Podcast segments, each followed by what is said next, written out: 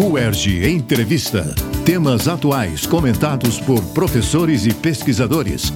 Um espaço para reflexão sobre o nosso dia a dia. Milhares de vidas são perdidas todos os anos no país por enchentes, deslizamentos e outros desastres naturais. Um cenário como esse exige a criação de medidas de proteção para oferecer segurança e qualidade de vida à sociedade. Para saber mais sobre esse tema e entender o que vem sendo feito na área, convidamos Francisco Dourado, coordenador do CEPEDES, Centro de Pesquisas e Estudos sobre Desastres. Francisco Dourado é geólogo pela UERJ, a Universidade do Estado do Rio de Janeiro, onde também fez mestrado e doutorado. É professor do Departamento de Geologia Aplicada da UERJ e coordena a equipe da universidade envolvida na elaboração do Plano Nacional de Proteção e Defesa Civil. Eu sou Cíntia Duarte e este é o UERJ Entrevista.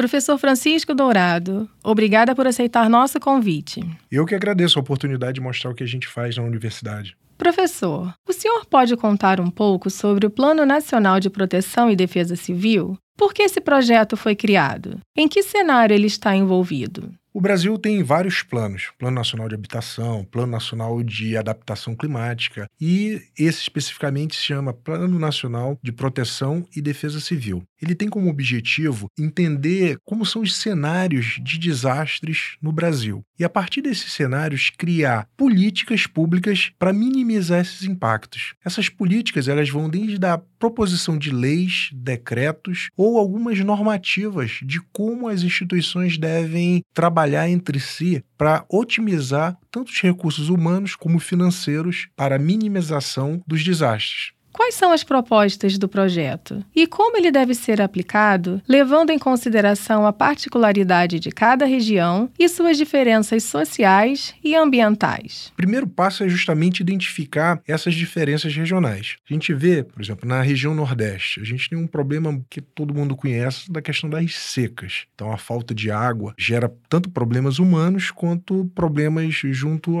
à questão ambiental. Né?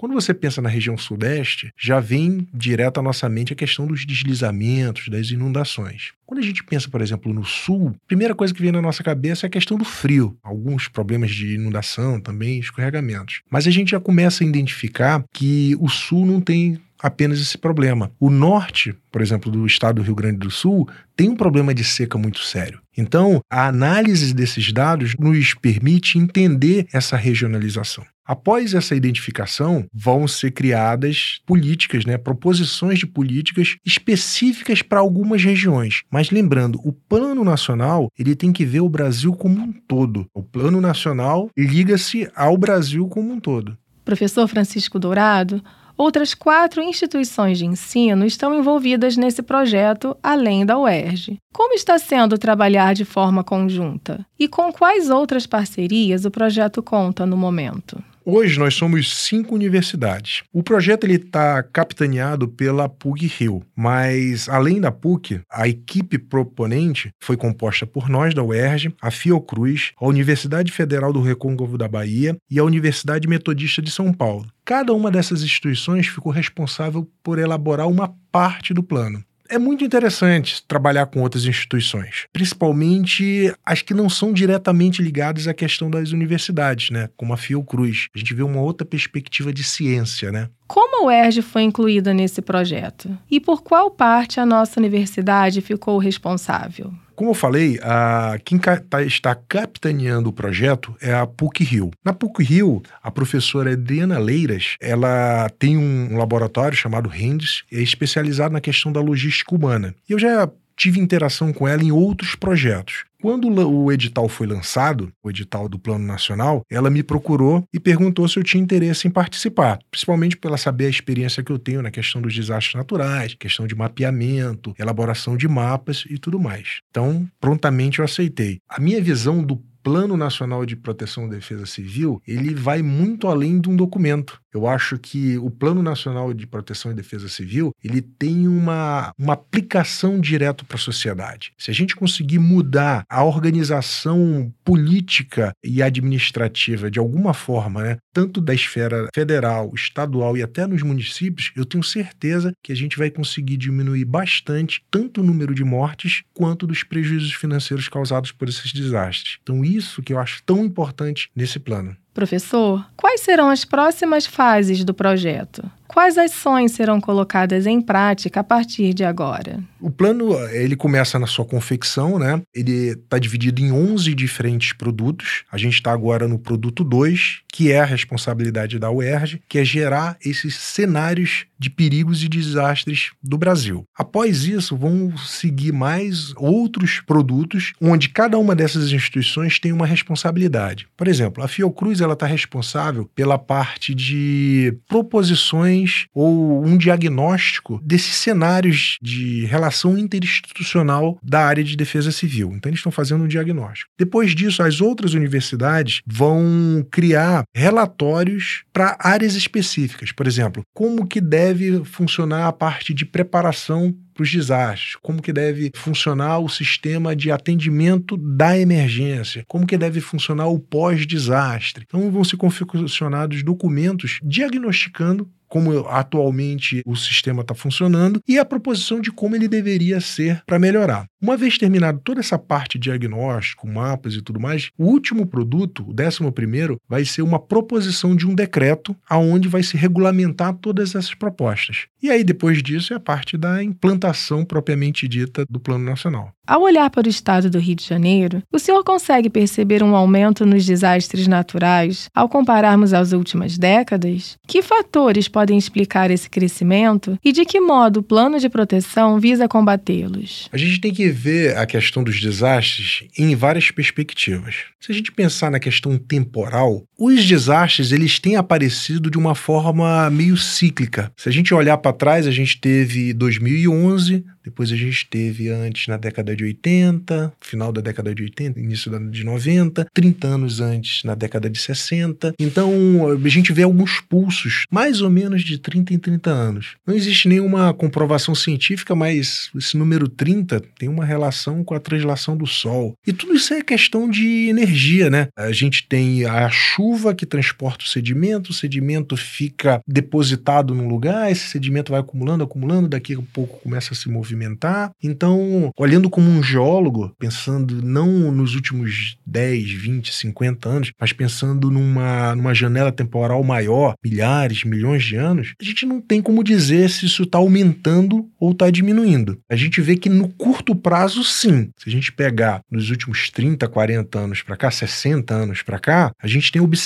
mais o número de eventos. Mas aí também vem uma outra pergunta, ou pelo menos tentar olhar numa outra perspectiva será que a quantidade de eventos continua a mesma, mas a população, a ocupação desses terrenos tem aumentado? Ou seja, será que na verdade o que está aumentando não são as consequências ao invés de ser o número de eventos? Assim, uma visão mais simplista. A gente tem a mesma quantidade de eventos, tem mais gente ocupando mais lugares inapropriados, e aí as consequências, as mortes, os desastres propriamente ditos é que tem aumentado. Sabemos que o projeto ainda está em fase de elaboração, mas o senhor poderia pontuar para a gente quais objetivos já foram concluídos ao longo dos últimos meses? Nesse ponto, a UERJ ela tem uma responsabilidade muito grande dentro do projeto, que é elaborar os cenários prováveis das mudanças que podem ocorrer no futuro. Que são esses cenários prováveis? É a combinação da situação que a gente tem hoje combinado com as mudanças climáticas. A maioria das ameaças que a gente está monitorando, está trabalhando, são ameaças que são iniciadas por questões meteorológicas climatológicas, como por exemplo o aumento de chuva, o aumento dos eventos extremos de chuva, o aumento da quantidade de eventos com temperaturas muito baixas ou muito altas e assim por diante. Então as mudanças climáticas vão ter um impacto muito grande